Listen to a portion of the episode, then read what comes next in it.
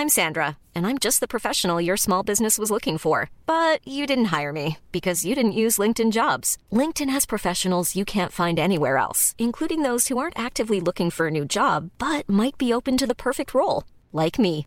In a given month, over 70% of LinkedIn users don't visit other leading job sites. So if you're not looking on LinkedIn, you'll miss out on great candidates like Sandra. Start hiring professionals like a professional. Post your free job on linkedin.com/people today.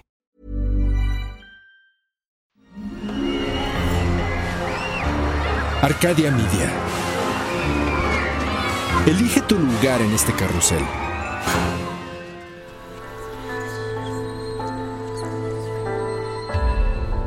El cambio induce la transformación de perspectivas que conducen a la modificación del mundo a partir de nuestro universo personal.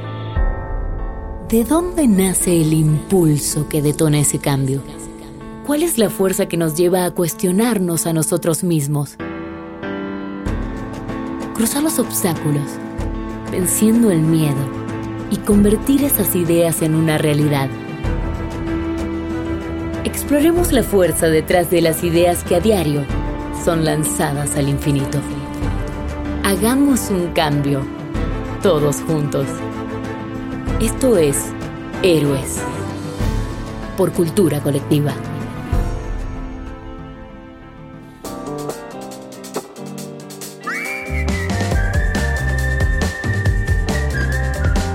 Bienvenidos a otro episodio de Héroes. Yo soy Luis Enríquez, director general de Cultura Colectiva. Y yo, Jorge del Villar, director de contenidos de Cultura Colectiva. Con nosotros hoy está Inés Palacios, que es host en Cultura Colectiva. Tiene tres programas: el Weekly Update, un noticiario millennial, La Papaya, un blog feminista, y tenemos que hablar un programa de entrevistas incómodas muy interesante. Además, estudió comunicación en la Universidad Iberoamericana. Es directora de Chocolate. Chocola ¿Cómo es? ¿Chocoltecas? Chocholtecas. Chocholtecas, un documental sobre la pérdida de la lengua indígena, Polipus, un corto surrealista de la depresión y actualmente está desarrollando un podcast, ¿todo bien Inés? Sí, sí, sí, sí, todo perfecto. Un podcast junto con Begoña que se llama Las Ondas. Este, pues bienvenida Inés. Muchas gracias, Luis. Perdón, es que mandé un- varios, varios detalles de, de- de lo que he hecho. Muchas gracias por la invitación. Oye, creo que para empezar sería buenísimo que nos contaras pues cómo terminaste siendo influencer dentro de cultura colectiva. Porque creo que todo el mundo te conoce como, no, pues ya un influencer que tiene muchos seguidores, como si casi casi hubieras nacido con fans, ¿no? Pero la historia no es tan fácil como parece, ¿no? Sí, para nada. Pero no te creas, mucha gente sí me ubica dentro de cultura colectiva. O sea, como host de cultura colectiva o... Sí, entonces, este... Pues... Pues esta es una historia en conjunto, ¿no? Con ustedes también. Como que aquí... Aquí se, se lleva a cabo en, en equipo. Muy en equipo, Mm. definitivo. Pues sucedió que yo entré a trabajar con la cultura colectiva terminando la carrera estuve un año y medio haciendo contenido para Facebook. Y, bueno, yo estuve, mu- estuve muy feliz, ¿eh? o sea, era mi primer trabajo y lo disfruté cañón, el equipo, todo era como súper emocionante. Y, pero bueno, yo siempre había querido hacer producción original y ustedes estaban abriendo un departamento de producción. Entonces, pues yo dije, ah, pues aquí yo puedo entrar y, y querían desarrollar el canal de YouTube. Y yo decía, pues yo puedo estar ahí. Pero, pero pues no me querían dejar entrar. Pues es que eras muy, muy acelerada y necesita. Pero que justo yo me acuerdo mucho en esas épocas que un día que yo estaba en mi oficina en como la cuarta junta del día y de repente llegaste tocaste la puerta. Te metiste y me dijiste, quiero que me cambies de área. Yo, ok. ¿Por qué? Me dije, no, es que hice un video que es la papaya, que es la primera papaya, la papaya de original, donde te pintaste la cara de diamantina. Llenaste una copa menstrual de katsu. Sí. Y todas esas como un poco ideas que empezaste a generar, pero ¿cómo, cómo llegaste como a esa, a esa seguridad de saber que tenías que hacer ese contenido en ese momento? Ah, bueno. O sea, bueno, ustedes saben, yo hacía videoartículos para Facebook y ahí aprendí muchísimo a hacer síntesis porque eran videos de un minuto donde tenía que contar una historia y utilizar material de, de diferentes medios. Entonces como que yo ya sabía un poco cómo se movía el contenido en Facebook. Entonces, y también sabía lo que estaba trendy. Y pues la verdad, sí hay temas en el Internet. Y en ese momento, la copa menstrual era uno de los temas, ¿no? Tenía como todo lo que, todas las opciones para hacer un, un contenido, que era algo eco-friendly, algo que pues es como un producto, o sea, para la mujer, pero que también en no sé, no sé cómo explicarlo, como que, que, también es algo que involucra como cierta tecnología, aunque en realidad es muy antigua la copa, pero en fin, como que tenía como muchísimas cosas de las cuales se podía explotar y hacer un buen contenido de la copa. Y la verdad, yo no la había usado y dije como, ah, pues puedo hacer una reseña de esto, ¿no? O sea, como que tengo muchas amigas que la han usado, pero nadie ha hablado de este tema. Entonces, literal, como hice un, una reseña y es un tema que al final es complicado de hablar, ¿no? O sea, ¿qué, más difícil que hablar de como ah, un producto menstrual, como, ah, ¿no? Entonces, la manera en la que creí que era buena idea hablar de eso era usar recursos cómicos, como la cara llena de brillantina y ta, ta, ta, y como, como hacer, siento que la comedia es como una muy buena forma para que las cosas se vuelvan sencillas de, de platicar. Y pues así salió en eh, la, primera, la primera papaya que subimos a Facebook y que le fue muy bien. Y creo que esa fue mi carta de Jorge, Luis, ya por favor, ya no quiero hacer videoartículos.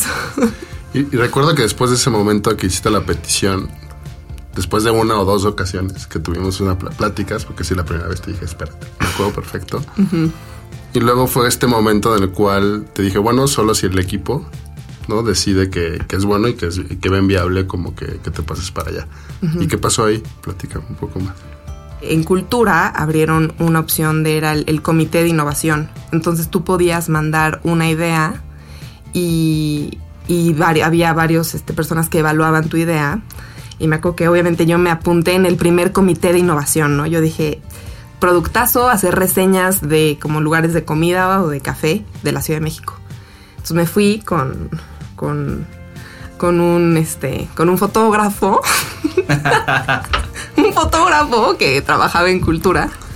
Este me fui con Dano a grabar un videito de café hice una locución ahí lo edité y lo presenté en su comité y bueno me lo super batearon me dijeron como qué es esto luego hice una prueba de edición de video me mandaron una prueba me dijeron edita y tienes que usar Premiere y After Effects yo no sabía usar After Effects obviamente le pedí a un amigo un tutorial y de verdad así lo más básico, este, hice, hice una animación con After. Y también me dijeron como, no, pues la verdad es que, o sea, sabemos que sabes editar, pero no sabes usar After.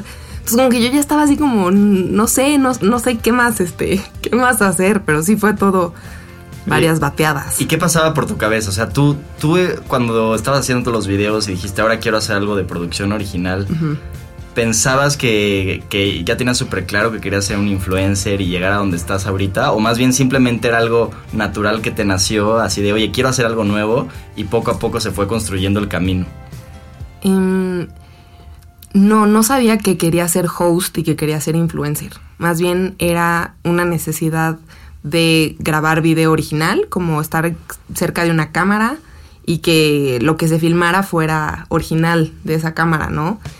No sé, como que siento que fue un proceso como súper, que se fue dando de manera natural y que creo que Diego Bolaños, que era director de producción en Cultura Colectiva, también mm, fue como un súper buen eh, guía y, o sea, y el que desarrolló los contenidos que actualmente hosteo.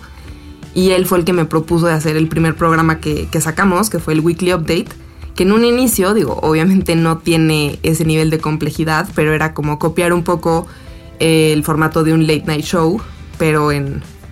Entonces, este, pues de ahí salió, pero era, no era tanto el hecho de ser host, o sea, era, era más bien como, como la oportunidad de contar este, historias originales que no, que tuvieran más recursos que solo hacer un guion y, editar video, ¿no?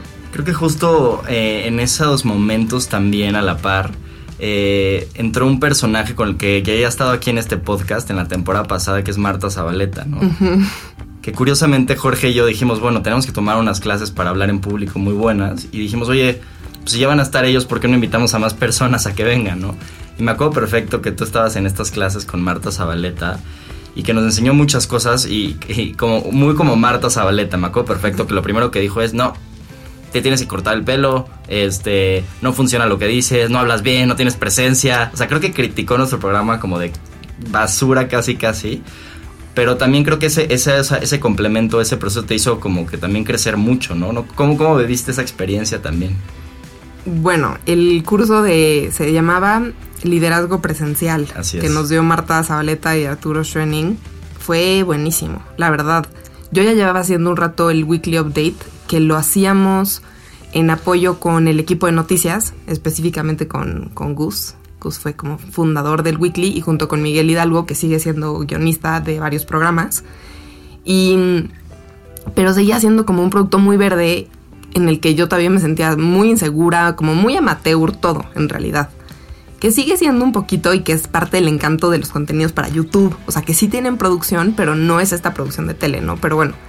Em, y pues Marta luego, luego me dijo, hablas muy fresa, no sabes poner la sílaba en el, la sílaba tónica en su La lugar vocal tónica. la vocal tónica. Pero siento que, o sea, aparte también como la imagen, como de la forma, que es cómo hablas o cómo te mueves o cómo te maquillas, incluso. También me dijo cosas de mi maquillaje, de cómo me vestía.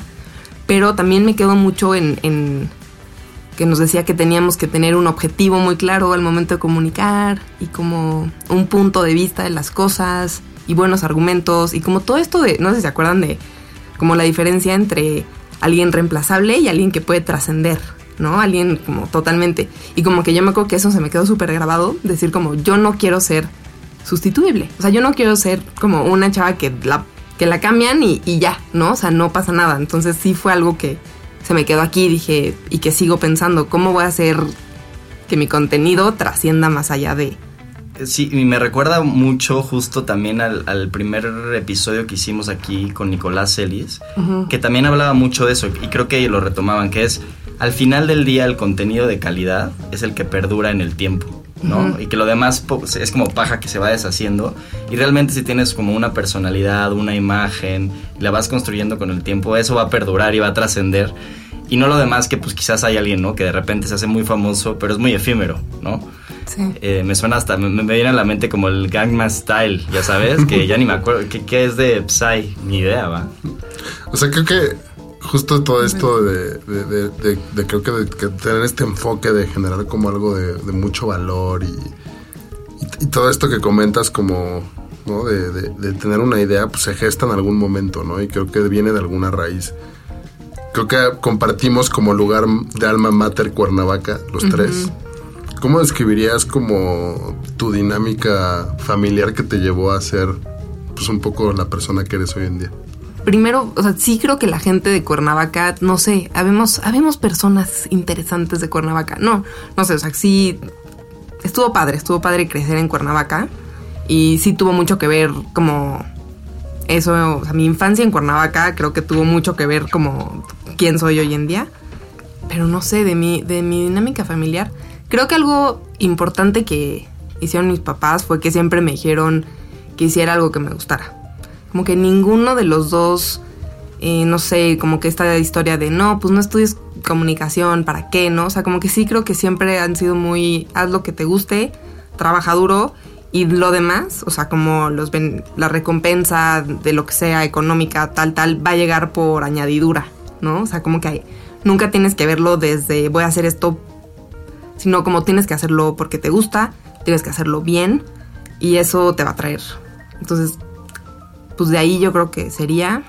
Y, y pues no sé, la pasión por la como comunicación y por escribir, por el arte, creo que tal vez por la familia de mi mamá un poco, como que sí, mi abuelo como que coleccionaba arte, le gustaba muchísimo leer, eh, como que ir a su casa siempre era como muy estimulante, tenía como muchas pinturas y muchas esculturas y, y mi mamá siempre ha sido como, nos, ha- nos le gusta el arte y así. Pero pues en realidad mis cuatro hermanos cada uno tiene una profesión muy diferente. Entonces como que no. ¿No tenías algún hobby extraño o que te encantaba jugar a, ¿no? Hacer un programa de tele? Yo me acuerdo que pasaba mucho eso de niños. O sea, por ejemplo, yo tenía un hobby muy extraño que le pedí a mi mamá que, este, que me pusiera divisiones gigantes y me la pasaba toda la tarde haciendo una división, no sé. Todo ñoño. Exacto, literal. Qué horror, güey.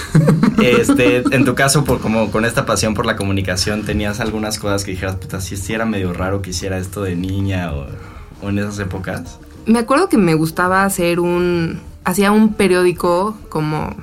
Sí, armaba como una nota, una receta, le ponía un crucigrama atrás, le metía chistes y lo imprimía como en.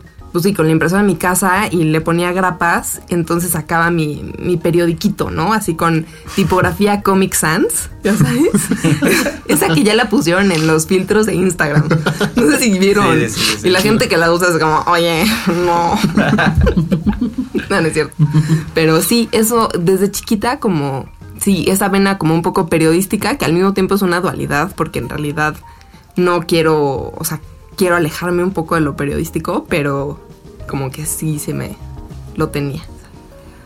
Oye, y ahora yéndonos para el presente, confrontándolo eh, y regresando un poco a los programas que has tenido, creo que también una cosa que empieza a pasar cuando pues empiezas a salir como en la cara de un programa es que pues empiezas, y más ahorita en las redes sociales, ¿no? Empiezas a tener comentarios de todo tipo. Sí.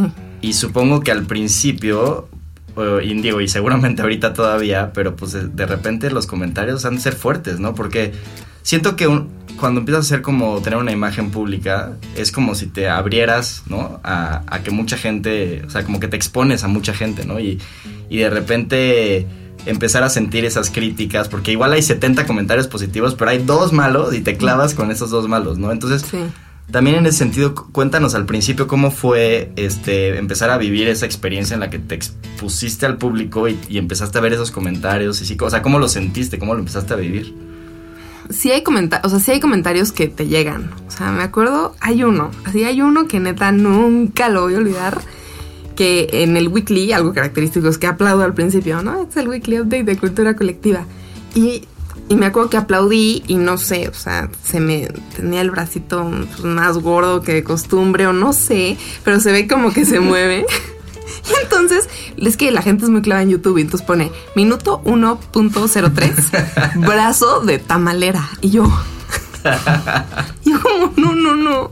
Me afectó mucho, o sea, sí fue como, como, porque fue como, sí, sí es cierto, o sea, se ve, se mueve, o sea, sí fue como, como que los comentarios, o sea, es que es muy, es muy raro, o sea, por ejemplo, hay mucha gente que se mete con tu físico y sí es raro, es como, no sé, no sé, como que sí me afecta, pero luego digo como, no, o sea, no, no me voy a clavar en eso, no sé, no sé cómo explicarlo.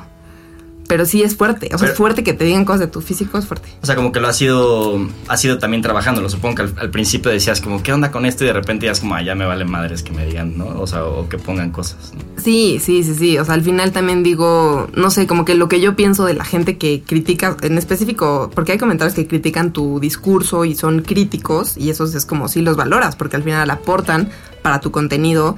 E incluso in- dices, ah, pues sí vio un hueco ahí, ¿no? Sí no argumenté bien, sí no estuvo chis no estuvo chistoso ese chiste en tenemos que hablar, o tal vez en, a la papaya le faltó profundidad. O sea, hay, hay hay comentarios que yo creo que son positivos en YouTube y es parte de la magia. O sea, como que todo es un ecosistema ahí muy interesante. Pero sí, o sea, como que definitivamente dije, yo no me puedo tomar en serio la opinión de una persona que ni conozco, que no tiene... Y que también digo, la gente que, o sea, que te hace comentarios de tu... O sea, que critica tu físico, como que digo... No sé cómo explicarlo. No, no... Se me hace como muy...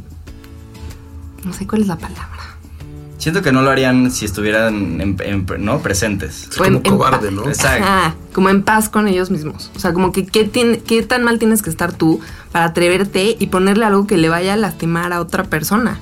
¿No? Como que hay algo ahí. Pero sí, sí, lo he ido trabajando. Y también, y por el otro lado, también es cierto lo que dices que sí hay muchos más positivos. O sea, creo que algo característico de, de, de los contenidos que hacemos, porque pues, así, así es, es que hay mucha más recepción positiva que negativa.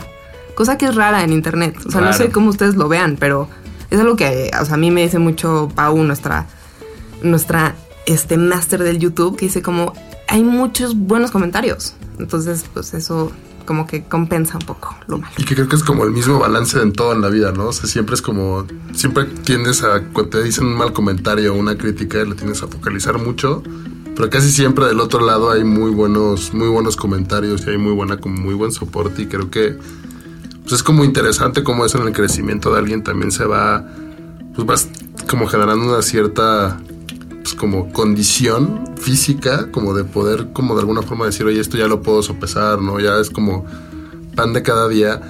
Pero creo que luego viene otra, otra etapa en esta parte, ¿no? Después de, de ser como, pues como empezar a poner tu imagen y tu personalidad. Y yo recuerdo mucho que, que cuando estabas en el weekly y te, de repente teníamos conversaciones que me decías, híjole, es que no quiero decir algo que no es verdad, ¿no? O, o esta parte periodística que justo ahorita comentabas, ¿no? Quiero alejarme de eso periodístico pues cómo ha sido lidiar con eso y también estar en un programa que pues es de noticias, ¿no? Entonces tiene una esencia periodística, o sea, ¿cómo vives esa, ese enfrentamiento constante? Sí, pues definitivamente, o sea, tengo que remitirme al equipo. O sea, de entrada, o sea, no es, no estoy hablando yo, Inés Palacios, o sea, estoy hablando este es un programa, es un programa de cultura colectiva y está hablando Inés Palacios, la host del Weekly Update, ¿sí me explico? O sea, como que viene desde otro, desde otro lugar. Y pues hay un equipo que lo respalda también. O sea, hay un, hay un guionista, hay editores. Entonces, como que al final decidí como dejar de tomármelo tan personal y entender también que es un contenido que ofrece un servicio y el servicio es informar a la gente de manera divertida. Entonces, como que le quitas un poco de peso. Entonces, o sea, eso es lo que yo empecé como a, a tomar, ¿no? Como decir, o sea, yo como que, y es algo que también ya estoy haciendo con la papaya. Mucha gente, yo antes era como, no, ¿cómo voy a hablar de este tema tan complejo? Y no sé, como de la pastilla al día siguiente. Yo quiero decir como, ¿para qué sirve y tal? Y pues yo en realidad, yo en Palacios le diría a una chava como, sí, tómatela, si, si, si se rompió el condón, ¿no? Pero decía, ¿cómo voy a dar esa opinión si no tengo el contexto de las chavas que lo pueden hacer, si qué tal si a una le caen mal las hormonas. Y al final dije, no, no, no, a ver, los consumidores también son responsables de lo que ven. Y como que tú también, o sea, si me explico, o sea, como que tú tienes una responsabilidad, pero también el consumidor una. Y todos no puedes entonces pretender ver un video en YouTube y de ahí basarte toda tu, tu no sé, hacerte un diagnóstico médico o basar tu opinión social y política con un video del Weekly Update. Entonces dije, no, a ver, esto es de todos. Y pues ya, un poco así. Oye, ¿qué historias este, te vienen a la mente pensando en, en, los mejores weekly updates o las mejores historias quizás behind the scenes para producir alguno de los weekly updates que nos puedas contar? Eh, esto es de una, de una marca, de una cerveza. ¿Lo puedo platicar aquí o no? Seguro. Nada más no, no digas la marca ya. ah, bueno, bueno. Es una marca de una cerveza que es este baja en calorías. Perfecto, ya sabemos. Entonces, este, estaban, estábamos teniendo una campaña y la idea era como platicar que una opción era como no echarte un drink con muchas calorías. Y me acuerdo que hicimos como tips para, no sé, tips para no consumir tantas calorías. Y al final acabamos trayendo unas patas de pavo al set. Y como que yo salgo mordiendo una pata de pavo en un abrigo navideño con un fondo rojo. Y luego mencionando como, ay, puedes tomar esta cerveza que es baja en calorías. No sé, como, como que... Y las integraciones de, de marcas luego es, este, es, es, interesante y es todo un reto. Creo que, creo que eso, eso lo recuerdo. No sé por qué la pata de pavo está muy... ¿La pata? La pierna. Pierna. La pierna de pavo está muy presente. La pata sería la manita. Oye, y algo que me sorprendió cuando generalmente a todos los que vienen al podcast les mandamos un cuestionario, ¿no? Y este, y este cuestionario, eh, pues hay una pregunta que nadie había respondido. Que es, es ¿cuándo te has sentido como un héroe en tu vida? Todo el mundo uh -huh. dice, no, nunca me he sentido como un héroe. Ah, ¿en serio? Pero tú eres la primera de todos los que han estado aquí que nos dijo que sí se ha sentido como un héroe en su vida.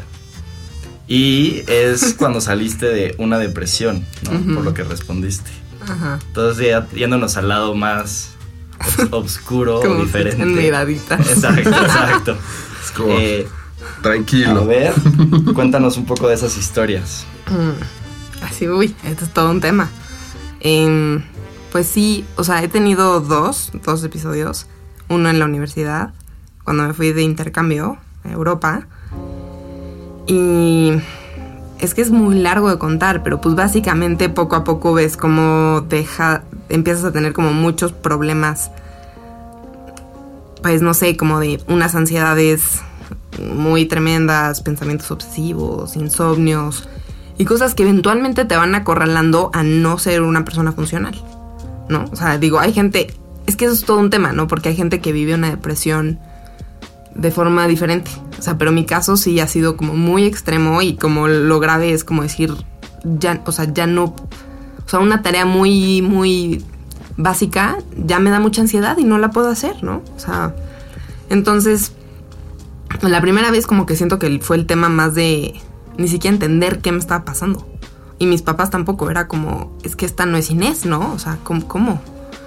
Y fue como el proceso de decir, no, pues, o sea, es que sí, lo, que te está pasando tiene un nombre, tiene ciertos síntomas que sí le pasan a toda la gente, en mayor o menor medida. Y se llama depresión, pero afortunadamente también tiene un tratamiento, ¿no? Entonces, pues fue como todo ese proceso, que además es un, es un problemón, porque no todas las medicinas le funcionan a, como a todas las personas. Por lo que tengo entendido, hay gente que una vez que empiece a, como a sentirse deprimido puede como dar un volantazo y cambiar ciertas cosas en su vida para no necesitar como, como, o sea, como tomar medicamentos, pero mucha gente sí.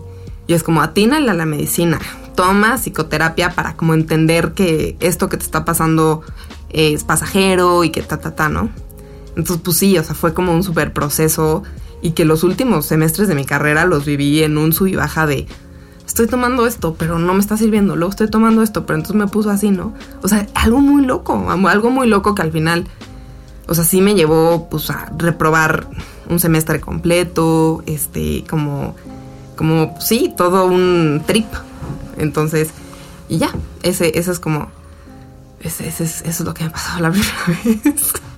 Oye, y mentalmente como sea, porque un poco, igual yo voy a poner palabras que no son, no son tuyas, ¿no? Pero cuando dices que te sentiste como un héroe, como venciendo la depresión, creo que hay un trabajo mental muy cabrón, ¿no? Que es qué te empiezas a contar a ti mismo, ¿no? Que otra vez regresando al tema de las historias y de la comunicación, sí. ¿qué te empiezas a comunicar a ti mismo o contigo como para empezar a moverte del lugar o salir de esos, de esos lados? ¿Cómo, cómo viviste esa, esa comunicación contigo mismo?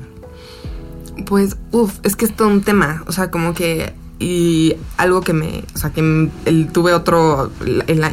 hace poco. Era como. O sea, yo me acuerdo que yo le decía a mi psicóloga, es que me siento súper mal, como que siento que ya no puedo, no puedo hacer una entrevista. Venía alguien de tenemos que hablar y era como, me, me sentía súper intimidada, no sabía qué responderle, mi mente mil por hora y me decía, recuerda que estás deprimida. Entonces es como muy loco porque cuando estás deprimido tienes que acordarte que estás deprimido y eso es un proceso mental que no puedes hacer, que tú solo crees que estás mal porque estás mal y no ves la salida al final del túnel. Entonces, no sé, o sea, y la verdad se trata como de, más que nada, aguantar, o sea, aguantarte que te, está llevando la fregada. Sobrevivir. sí. Literal. O sea, yo era como despertar y era como, no, o sea, no, no, no, no quiero, no quiero salir de mi departamento, no quiero sentarme en el, o sea, literal era como, no puedo más. Y pues, literal era como un día a la vez, un día a la vez, y, y saber que eso es pasajero, ¿no? Entonces, este, pues ese, ese es el proceso, el proceso que yo he tenido, como aguantar aguantar vara y esperar como ya poder restablecer tu sueño y esperar como pasar ese mal momento. Está cañón esa dualidad, ¿no? Como de, por un lado la gente está viendo en cámara, ¿no? Dice, oye, qué chingón, parece que todo su mundo está perfecto.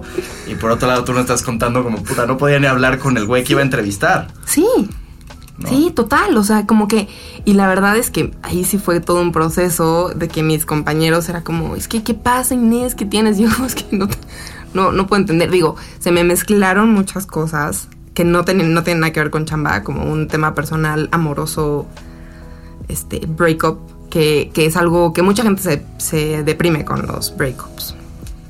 Y, y, eso junto con otras cosas personales que detonaron eso. Pero, pero sí, era como, Pero- muy difícil. Pero creo que también como un poco, como dices, ¿no? O sea, casi siempre los detonantes tienden a ser como muy, muy sentimentales, muy emocionales, pero creo yo y, y recuerdo yo también mucho esa etapa desde donde yo estaba, como un poco de cómo también, o sea, cómo viviste ese proceso con el equipo y con, con toda la gente, ¿no? Porque yo recuerdo que también fue una época en la que pues fue una sinergia bien cabrona de todo el equipo como para poder de alguna forma pues entender, ¿no? Porque primero era mucho ese, ese tema de, o sea, pues, cómo entender desde la parte de vista de, ¿no? Del productor o del fotógrafo o del editor o de el de redes sociales de Inés está pasando por este momento. ¿Cómo sentías también esa parte de vivirlo como con, con más gente y no tal vez como la primera vez que fue como un proceso muy tuyo, ¿no? Sí. Pues sí, es que fue completamente diferente porque, o sea, yo incluso llegué a decirle a mi psicóloga como, o sea, tengo, o sea, quiero renunciar. O sea, ya no, no puedo ir al trabajo porque necesito irme a recuperar. Me dijo, no, o sea, a ver, renuncias, te vas a tu casa a valer madres. No, no, no, yo prefiero que estés sufriendo por grabar el weekly, ya sabes, como, o estés sufriendo por ir al trabajo, te recuperas y luego ya vemos. Y pues la verdad ahí, o sea, sí fue como de entrada Diego fue fundamental porque Diego como que luego luego entendió que no era un problema como de falta de motivación, ¿no? O sea, Diego sabía que era como un pedo más allá de eso y como que eso él lo comunicó a todo el equipo y entre todos y junto junto contigo, junto con Diego, organizamos una estrategia en la que básicamente la idea era como espaciar un poco mis llamados para que yo pudiera como básicamente como llegar al llamado, hacerlo y poderme como ir, ¿no? Este era como no dejar de producir, pero ver de qué manera me podían bajar la chamba por un periodo de tiempo, ¿no? Entonces como que eso fue súper importante. Y yo no sé cómo lo vivió mi equipo, pero yo al menos me sentí como muy apoyada por todos. O sea, porque era como. Como, mucho cariño, ¿no? Como sabemos que estás, que le estás pasando mal, pero como, sí, sí te vi en la entrevista, tranquila, salió bien el weekly, tranquila. Entonces, o sea, yo la verdad me siento súper agradecida. Y honestamente, o sea, yo no sé si en otras empresas tengan como ese apoyo. O sea, yo siento que mucha gente, de hecho leí que para este año o el próximo, o sea, la, cosa número uno por la cual la gente va a pedir incapacidad de- laboral es por depresión. O sea, porque no existe, o sea, no existe un sistema de apoyo. O sea, la gente no entiende. La gente es como, está desmotivada y quiere echar flojera. Y es como, no, o sea, no es eso. Sí, claro. Creo que, o sea, pensando en lo que dices, sí creo que una de las grandes problemas que creo que ahorita tenemos como humanidad es, o sea, lle- llevándolo como al límite, ¿no? Que pues ya muy deprimido y que ya no aguantas más, pues te terminas suicidando. Está, es impresionante si se ven las estadísticas de que cada año aumentan los suicidios en el mundo, pero, o sea, creo que ya es top 10 o top 15 de causa de muerte a nivel mundial suicidio. Wow. Entonces, y, y no, y todas estos como cosas que vienen como el CBD, como para que te ayuda, que estés más tranquilo y así. Creo que, o sea, como hace, no sé, 15 años fue light y que todo era light, entonces para que estuvieras más flaco, creo que ahora va a ser, todo va a ser CBD, para estar chido y no deprimirte, o no, o no, ¿sabes? Como que sentirte tranquilo y, y- y relajado. Sí. ¿Qué, qué- si tuvieras que, que darle como un consejo desde tu experiencia, ¿no? No, no desde, una, no desde palabras de una experta, pero si tuvieras que decirle algunas palabras a alguien que estuviera pasando por momentos que tú pasaste, ¿qué les dirías? Pues les diría que, o sea, que sí va a terminar. Como que eso es, es- importante. Como que siento que le estás pasando tan mal y, y, y no sientes que mejoras hasta que de pronto un día te sientes bien, pero luego te sientes cinco fatal y luego uno N. O sea, les diría como sí va a pasar. O sea, así como estuviste bien antes de estar deprimido, vas a estar bien una vez que pases este periodo. Y les diría como el objetivo es sobrevivir. O sea, si tú te paraste, te hiciste desayunar, fuiste a trabajar mediocre, pero entregaste y te fuiste a tu casa, o sea, ya la armaste. O sea, hacer eso deprimido es... Está cabrón, o sea, ya no manches. Entonces, como que lo que yo les diría es como un día a la vez, sigue un tratamiento psiquiátrico, médico, o sea, no tengas miedo como de acercarte con un especialista. Y, y la verdad les diría como sobrevivan el día. O sea, como que no se exijan demasiado. O sea, no es momento para, para querer ser el mejor, para querer rendir el- al 110%. Es el momento para, como dice mi mamá, en la universidad me decía, como, dice, es que man, no, no puedo, no puedo, no entiendo. Así estaba en clase yo y era como, no entendí nada. No, ent-". y me dijo, pues mira, la idea es que tú pases de panzazo la materia. y yo, va, ¿no? O sea, ok, ¿no? Como que ese es el objetivo, pasar de panzazo. Entonces siento que cuando estás deprimido, esa es la mentalidad. Solo Lógralo. Pasa, pasa de panzazo. pasa de panzazo. Creo, creo que es cañón porque en esos momentos, digo, y, y la verdad, como dijo ahorita Luis, yo hablo desde un punto de vista que tal vez nunca he sentido eso, pero creo que sí he sentido muchas veces esa necesidad como de, de no saber por qué no tienes energía un día, ¿no? No saber por qué te estás sintiendo de cierta forma. Y creo que algo que has dicho mucho y que yo quería aprovechar esta ocasión para reconocértelo es que yo creo que yo en mi vida he visto muchas personas con muchos problemas, pero he visto a pocas personas que pidan ayuda.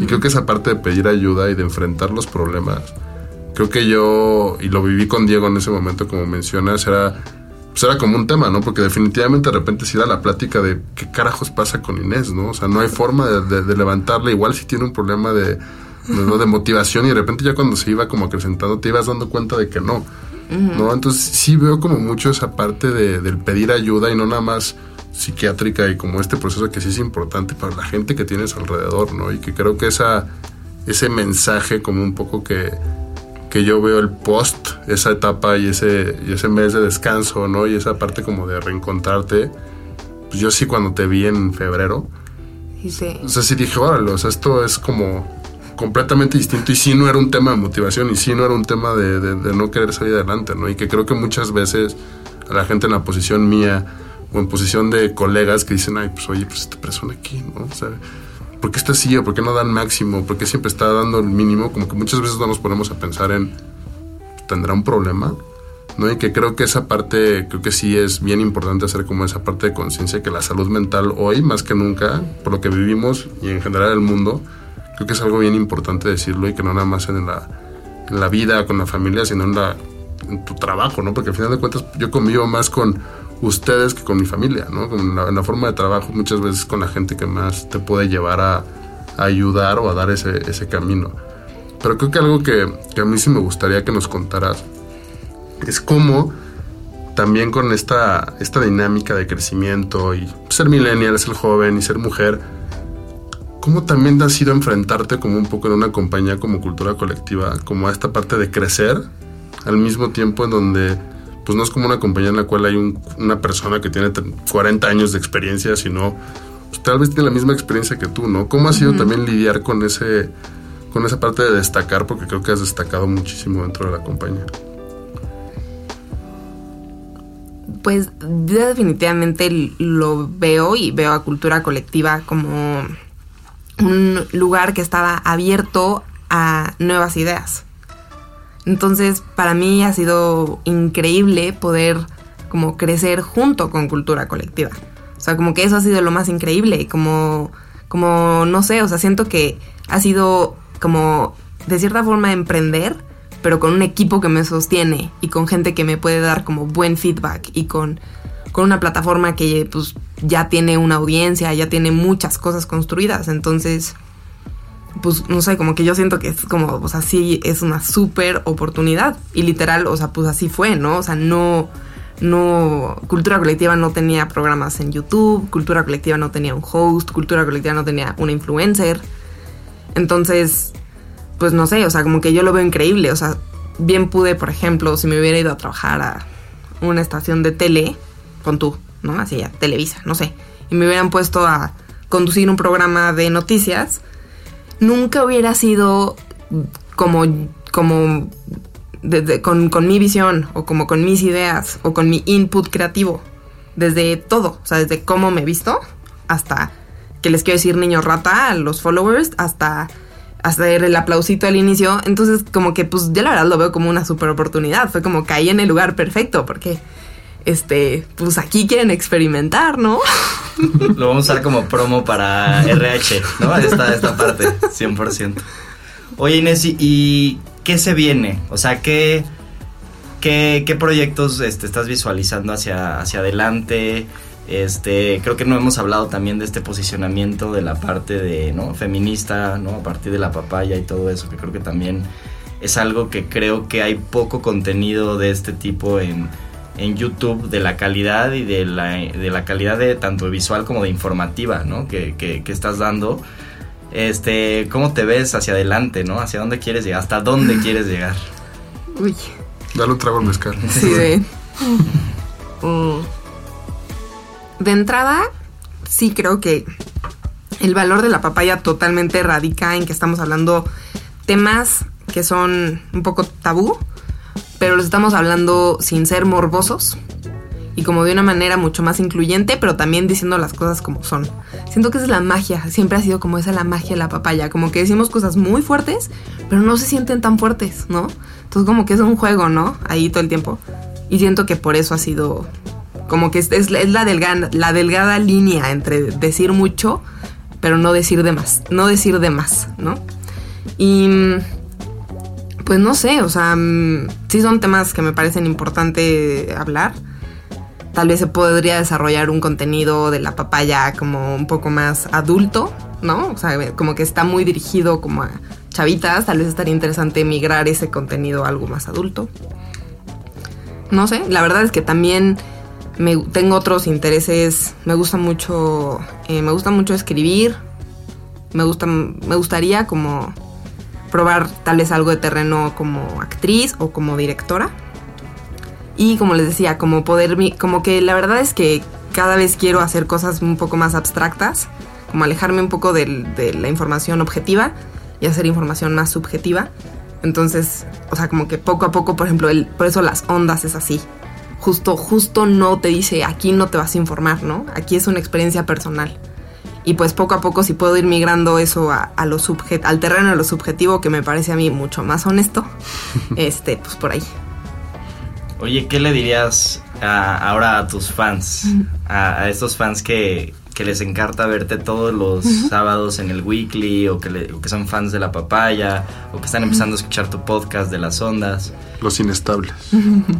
¿Qué, le, qué, les dirías a ellos que a estos que quieren empezar a crear contenido y que, y que quieren y que te ven como un role model y que quieren empezar a ser como tú? O sea, como que ¿cuál sería tu, tu recomendación para ellos? Mi recomendación es que no importa tanto de qué hablen, sino de que eso, de lo que estén hablando, sea lo más genuino posible. Siento que lo más, o sea, lo que jala como en las en los influencers, en los youtubers, en las figuras públicas, es la gente que es honesta y genuina. Es algo que se percibe, o sea, no, no sé cómo, no, no sé cómo ni siquiera describirlo. Es como algo, la gente quiere como intimidad, y luego, luego da cuenta si les, estás mintiendo. Así, lo notan en dos segundos. Entonces, pues yo les diría, como primero quiten, o sea, quitarse esas máscaras y no importa si quieres grabarte haciendo una receta o si quieres hacer un tutorial de maquillaje, si lo haces genuino, va a tener éxito. Venga. El cierre para mí tiene que ser mucho con con también esta parte de yo, los últimos meses hemos estado conviviendo muchísimo. Y a mí me, sorprende mucho, que te lo he dicho varias veces, cómo, cómo eres una persona que nunca está como conforme con lo que está haciendo, ¿no? O sea, como que justamente esta parte como de, de, ser muy crítico, ¿no? Y ser como muy exigente contigo misma, porque creo que eres muy exigente también con, con lo que haces. Creo que también habla mucho como de justo esto que dices a la gente de empezar a hacerlo, lo que sea pero creo que también la pasión y yo, yo veo mucho como, ¿no? Y, creo que he aprendido como un poco también a, a, escucharte mucho más esa parte como de quiero mejorarlo. Y hay veces que eres muy crítica de tus productos, ¿no? Como que de repente sí, ¿cómo lidias como un poco con esa parte de, de sí ser muy crítica, pero al mismo tiempo tener la confianza para hacer las cosas, ¿no? Porque luego yo conozco mucha gente que por la propia por la propia inercia de ser muy, muy crítico consigo mismo, tener mucho, mucho juicio, no hacen algo. ¿no? Y, yo escucho muchas veces contigo, no, es que esto estuvo súper mal y esto no me gustó y la papaya la tengo que cambiar para lograr hacer esto que quiero hacer. Y el weekly ya no me gusta, le quiero dar una vuelta. Y las ondas, me gustó el primer episodio, pero el tercero ya no me gustó, entonces quiero hacer esto. O sea, ¿cómo, cómo de alguna forma seguirlo haciendo? ¿No? Si, si siempre encuentras un detalle. Pues he aprendido cañón. O sea, en el proceso he aprendido contigo también de soltar, ¿no? Soltar la verdad es que también ya es como parte del contenido es que es algo, ¿cómo se llama? Em, programado, ¿no? O sea, salen cierta cantidad de programas y la idea es ser lo más consistente posible y no importa si uno no es un hitazo, el chiste es como siempre intentar hacer uno mejor. Y leí un libro que tiene como muy buenos tips para el tema de la creatividad, pero un tip que tiene es como la perfección es enemigo de la creación, o sea, es como la máxima. Entonces al final como que... Y si, si, si, si, si eres perfeccionista, nunca vas a soltar nada ni lo vas a revelar. Entonces, como que sí, últimamente cada vez más tengo la mentalidad de decir, pues más vale que salga algo que tal vez le ves miles de detalles y podría estar mejor, pero que salga a, no mostrarlo. Y la verdad es que en el, en el ejercicio de hacer y hacer y repetir, vas puliendo tus procesos. Y son aprendizajes que no los tienes conscientes, pero que, pero que vas, los vas acumulando. Entonces como que más bien ahí va a estar tu perfeccionamiento. O sea, mientras más haces y ya, o sea, solo saber que... Y que al final, o sea, no importa tanto. O sea, al final como que todo...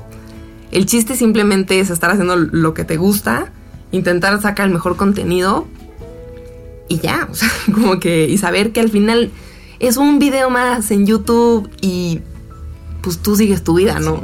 Me recuerda a un mantra que tenía este, una persona que se llama Timothy Leary, que decía, cuando hagas algo, entrégate todo, con todo tu ser, pero en el momento en que ya esté, déjalo ir por completo. O sea, justo, ¿no? Cuando estás haciendo tu chamba, pues lo vas a dar todo, pero si, si ya tuvo errores o diferentes cosas, lo tienes que dejar ir y que ya, que realmente suceda, ¿no?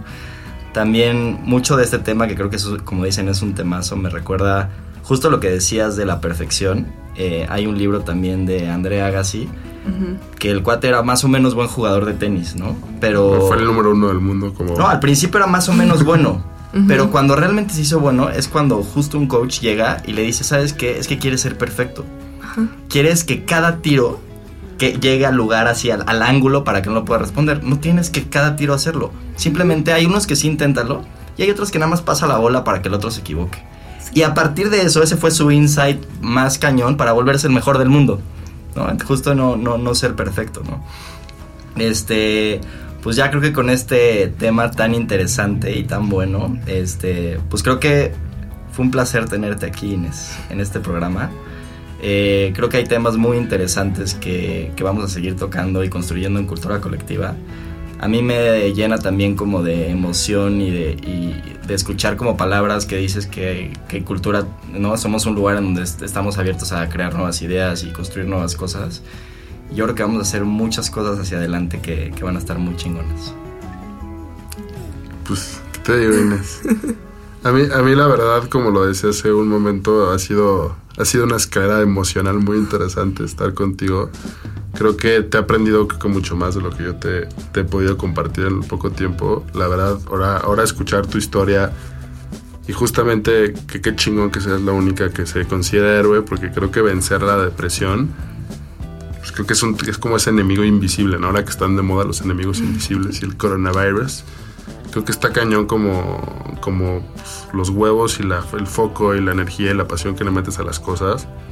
Creo que también muchas veces el creativo o el papel como mucho del, del, manejar tu emoción y expresarla como que se tiende a ver como algo rutinario.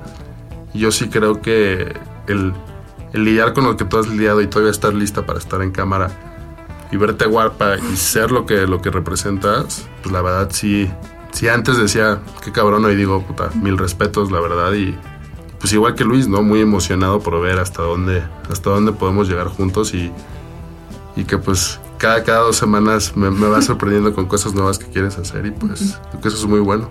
Muchas gracias por estar acá. No, pues, muchas gracias a ustedes por, por invitarme. La verdad es que para mí sí, o sea, entrar a cultura fue pues algo cañón. O sea, fue mi primera chamba y sí o sea, me ha abierto una cantidad de, de puertas y de cosas que jamás me imaginé. O sea, jamás, jamás me imaginé estar entrevistando a las personas que estoy entrevistando. Ricky Martin, obviamente. Ajá. Sí, ahorita en la pandemia tocó. No, pues no, o sea, como que es algo increíble y poder como crecer también estos conceptos y llegarle a tanta gente. O sea, está cañón, o sea, como que siento que a veces no nos damos cuenta y pues sí, pues la verdad muy contenta, muy agradecida. También el equipo de producción es, está cañón, las, las joyitas que están dentro del equipo. Y pues sí, yo la verdad lo veo como, no sé, como que tuve, tuve suerte, tuve suerte de llegar, de llegar ahí. Entonces, pues sí, muy contenta también. Venga, pues muchas gracias Inés.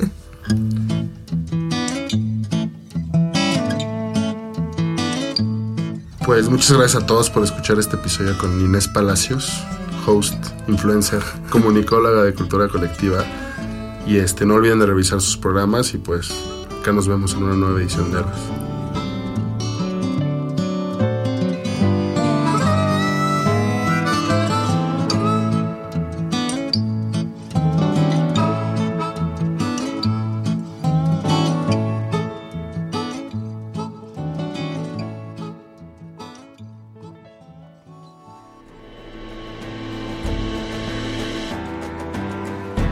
La última pregunta y la más importante es la que te haces a ti mismo. ¿Cuál es la diferencia entre la historia que acabas de escuchar y la tuya? Nada es imposible. Atrévete a ser diferente y sé el héroe de tu propia historia. Héroes por cultura colectiva. Con Luis Andrés Enríquez y Jorge del Villar. Diseño de audio, Edwin Irigoyen. Música original de Claudio Trejo Hernández. Producido por Luis Eduardo Castillo. En Webback Audio. Arcadia Media.